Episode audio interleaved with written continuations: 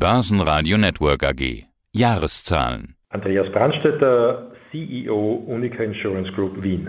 Wir wollen heute über Ihre vorläufigen Jahreszahlen sprechen, aber zunächst müssen wir natürlich über den Krieg in der Ukraine sprechen. In den letzten Wochen hat man immer mal wieder Medienberichte von dort gesehen, aus Kiew, aus der Ukraine, aus Russland und im Hintergrund habe ich hin und wieder Unica-Werbebanden oder Aufsteller wahrgenommen. Sie sind also sogar optisch dort vor Ort vertreten, mit Sicherheit auch mit Mitarbeitern, auch wenn vieles aktuell undurchsichtig und unklar ist. Was bedeutet das für Sie, dass dort nun Krieg ist? Wir sind seit bald 20 Jahren in dem Land vertreten, sind Nummer zwei am Markt, haben rund 1,2 Millionen Kundinnen, die wir betreuen und 850 Mitarbeiter vor Ort. Das ist, was wir gerade erleben, demokratiepolitisch und humanitär eine Tragödie. Wirtschaftlich ist es für uns verschmerzbar, weil unser Exposure in der Ukraine in der Relation zur gesamten Bilanz eine verschwindende Größe ist. Sie haben sowohl Geschäft in der Ukraine als auch in Russland. Verschwindend gering, sagen Sie jetzt. Wie planen Sie damit umzugehen? Haben Sie das jetzt quasi schon mal ausgeklammert, abgeschrieben, wie auch immer? Also der Ergebnisbeitrag, der Ertragsverlust aus beiden Ländern insgesamt maximal, wenn alles ausfallen würde, ist 30 Millionen Euro. Das ist in der Relation zu einem Ergebnis vor Steuern von knapp 400 Millionen, ist das verkraftbar. Wir haben in der Ukraine selber 150 Millionen Euro in Assets investiert. In Russland sind es weitere 350 Millionen, also insgesamt rund 500. Würde das alles insgesamt komplett ausfallen, also wirklich ein Worst-Worst-Szenario, so würden diese Investments zunächst einmal gegen das Eigenkapital der Gruppe gebucht werden und nicht gleich in die Gewinn- und Verlustrechnung gehen. Das heißt, insgesamt ist das eine, ich kann es nochmal wiederholen, vor allem humanitär, demokratiepolitisch katastrophale Entwicklung für ganz Europa, wirft sehr viele Fragen auf, aber es ist ökonomisch für uns verdaubar. Die Börse reagiert heute auch sehr negativ. Klar, es ist der Tag des Angriffs, verständliche Reaktion des Marktes. Gegen Mittag sind es bei Ihnen mehr als minus fünf Prozent, obwohl wir gleich auch über positive Meldungen sprechen. Die Frage muss jetzt sein, ob Sie da im Sog sind der Negativmeldungen oder ob Sie doch Schaden nehmen in irgendeiner Form durch diesen Krieg. Kann man das zum jetzigen Zeitpunkt schon einordnen? In der Pressemeldung ist ja eine der ganz wichtigen Aussagen. Unica hat in den letzten zwei Jahren bewiesen, dass das Kerngeschäft trotz Pandemie sehr widerstandsfähig ist. Sind sie auch widerstandsfähig trotz Krieg in Europa? Das denken wir doch. Wir haben in den betroffenen Gebieten, vor allem im Osten der Ukraine, kein Exposure. Wir haben uns 2014 bereits zu Zeiten der Annexion der Krim aus den beiden Oblasten Lugansk und Donetsk auch zurückgezogen. Wir haben keine Kriegsdeckungen, also Schäden, die aus diesem Bereich entstehen, sind gering oder sind fast zu 100 Prozent rückversichert. Also wir haben hier kein Exposure. Ihre Frage zu beantworten, ich denke, dass die heutige Entwicklung an der Börse, was unsere Aktie betrifft, bislang eine Sogwirkung ist, aber die nächsten Tage und Wochen werden ja die Wahrheit zeigen. Ja, eigentlich hätte man mit einer anderen Reaktion rechnen können, die hätte es an einem normalen Tag wahrscheinlich auch gegeben, denn die Meldungen sind eigentlich sehr gut, gehen natürlich leider etwas unter, aber wir wollen es nicht unter den Tisch fallen lassen. Sie haben beim Gewinn die Erwartungen deutlich übertroffen mit 382 Millionen Euro, auch deutlich über der Prognose von 330 bis 350 Millionen und das war ja schon die angehobene Prognose. Wie konnten Sie so deutlich overdelivern? Es sind vier Faktoren, die diesen Erfolg ermöglicht haben. Wir sind äh, stärker gewachsen als geplant, um 14 Prozent. Dies vor allem aufgrund der erstmaligen Integration, vollen Integration der übernommenen AXA-Gesellschaften in Polen, Tschechien, Slowakei. Zweitens eine deutlich, nämlich um zwei Prozentpunkte reduzierte, verbesserte Kostenquote. Und das dritte ist eine Combined Ratio, die mit 93,7 Prozent den internationalen Vergleich mit unseren Peers nicht zu scheuen braucht. Viertens, last but not least, ein Kapitalergebnis, das knapp 30 Prozent besser als im Vorjahr ist. All das führt zu einem Ergebnis vor Steuern von 300 82 Millionen und einem Nettoergebnis von rund 315 Millionen.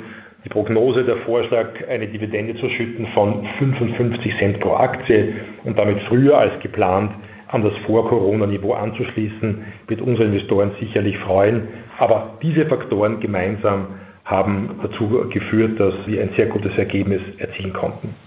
Ja, diese 55 Cent Dividende, auch das ist eine positive Überraschung. Ich habe vorhin einen Kommentar von Raiffeisen Research gelesen, die gesagt haben, liegt deutlich über den Erwartungen. In den vergangenen beiden Jahren haben sie ja immer nur 18 Cent Dividende gezahlt, aber eben auch vor dem Hintergrund der Corona-Pandemie, haben Sie ja gerade schon angesprochen. Also das war sozusagen eine, eine Vorsichtsdividende, ich weiß gar nicht, wie ich es nennen soll. 53 äh, Cent waren es in der Vor-Corona-Zeit, also selbst darüber liegen Sie. Heißt das Schluss mit Corona-Vorsicht oder wie kann man das sagen? Die Vorsicht, die Sie in den letzten beiden Jahren bei der Dividende an den Tag gelegt haben, die sehen wir jetzt auf jeden Fall nicht. Die Vorsicht war zu einem guten Teil auch der Empfehlung der EIOPA, der Europäischen Versicherungsaufsicht in Frankfurt geschuldet und der österreichischen Finanzmarktaufsicht, die sehr dringlich eine gewisse Vorsicht empfohlen hat. Wir haben deswegen die ursprünglichen Dividendenpläne in diesen beiden Geschäftsjahren 19 und 20 um je zwei Drittel auf eben die von Ihnen angesprochenen 18 Cent reduziert. Das ist das Erste. Schluss mit Corona würde ich so noch nicht sagen. Wir sehen eine ganze Reihe Unsicherheiten auf den Märkten. Neben den aktuellen sicherheitspolitischen Risiken sehen wir natürlich die ganzen Frage der Zinsentwicklung, Frage der Inflation. Wir sehen natürlich ein erhöhtes Exposure als Risikofaktor im Bereich Naturkatastrophen. Wir dürfen nicht vergessen, wir haben heuer, also im Jahr 2021, das größte Exposure mit rund 270 Millionen Euro brutto an Schadensleistungen im Bereich von Naturkatastrophen gehabt in der Geschichte des Unternehmens und ist immerhin 200 Jahre lang etwa doppelt so viel als sonst. Ja, und Corona ist die letzte Unsicherheit. Derzeit gehen wir davon aus, dass mit steigender Temperaturen wieder, dass sich alles wie die letzten beiden Jahre dann ab März, April verflachen wird, aber wir wissen nicht, was im Herbst passiert. Wenn Sie jetzt fragen, warum sind wir trotzdem optimistisch oder vorsichtig optimistisch fürs Geschäftsjahr, eben weil wir, wie wir meinen, ein sehr gutes Buch haben. Wir haben ein sehr gesundes Portfolio, wir haben einen sehr gesunden sogenannten Basisschaden und das gibt uns doch, trotz dieser Faktoren, die ich genannt habe, Rückenwind für das heurige Jahr. Großschäden, die Schadenbelastung, die möchte ich auch nochmal gesondert ansprechen. Sie haben es gerade genannt. Das war wirklich ein großer Betrag, der da angefallen ist. Was war denn da alles dabei? Also was hat sich da besonders niedergeschlagen und rechnen Sie in Zukunft denn häufiger mit solchen Jahren? Wir wissen ja alle, dass der Klimawandel und ähnliche äh, Naturphänomene vermutlich häufiger auftreten oder häufiger zu solchen äh, Naturkatastrophen führen könnten. Ein klares Ja auf Ihre Frage. Wir rechnen häufiger mit derartigen Katastrophen. Der Hauptfaktor dieses Jahr waren die Unwetterschäden, Hagelstürme, die wir im Sommer in Österreich, aber auch in Tschechien zu verzeichnen hatten. Und all das, wie gesagt, über das ganze Jahr summiert, alle Schäden, die direkt mit Unwettern zu tun hatten, haben sich auf die erwähnten 267 Millionen Euro brutto belaufen. Das ist doch ein sehr großer Betrag. Heißt das, dass wir jedes Jahr mit so einer Summe zu rechnen haben? Nein. Aber wenn ich zuerst erwähnt habe, dass der Durchschnittsschaden in den letzten zehn Jahren davor zwischen 80 und 100 Millionen per anno war und nun waren es 267, dann zeigt das schon die Richtung, in der wir marschieren und deswegen engagieren wir uns auch sehr massiv im Bereich von Sustainability und der Green Transformation. Was ich vorhin rausgehört habe, ist, Kriegsschäden fallen bei Ihnen dann nicht an oder sind rückversichert oder, oder wie genau ist es? Richtig. Genau, Kriegsschäden sind entweder gar nicht versichert oder dort, wo gewisse Deckungen eingegangen sind, sind sie zu 100% rückversichert.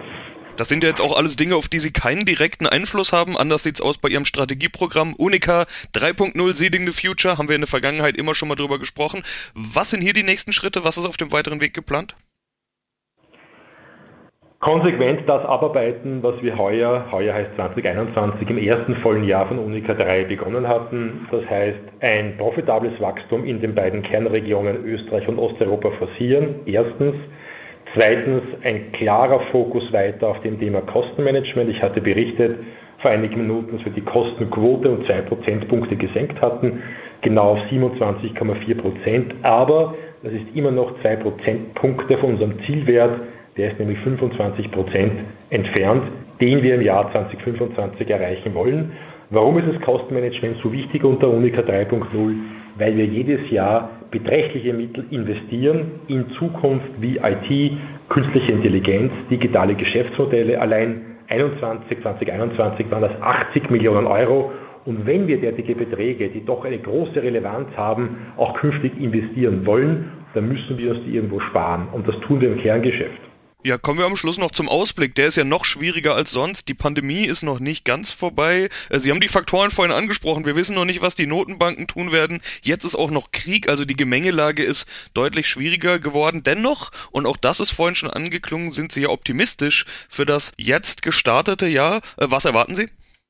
Wir erwarten das Erreichen ungefähr des Niveaus 2021 in den wesentlichsten Kernbereichen. Über die Risiken hatten wir bereits gesprochen, die Bedrohungen haben Sie angesprochen, aber andererseits betone ich noch einmal, unser Kerngeschäft ist grundsolide, es ist gesund und das, so glauben wir, ist eine gute, eine sehr gute Basis für ein ebenso gutes Geschäftsjahr 2022.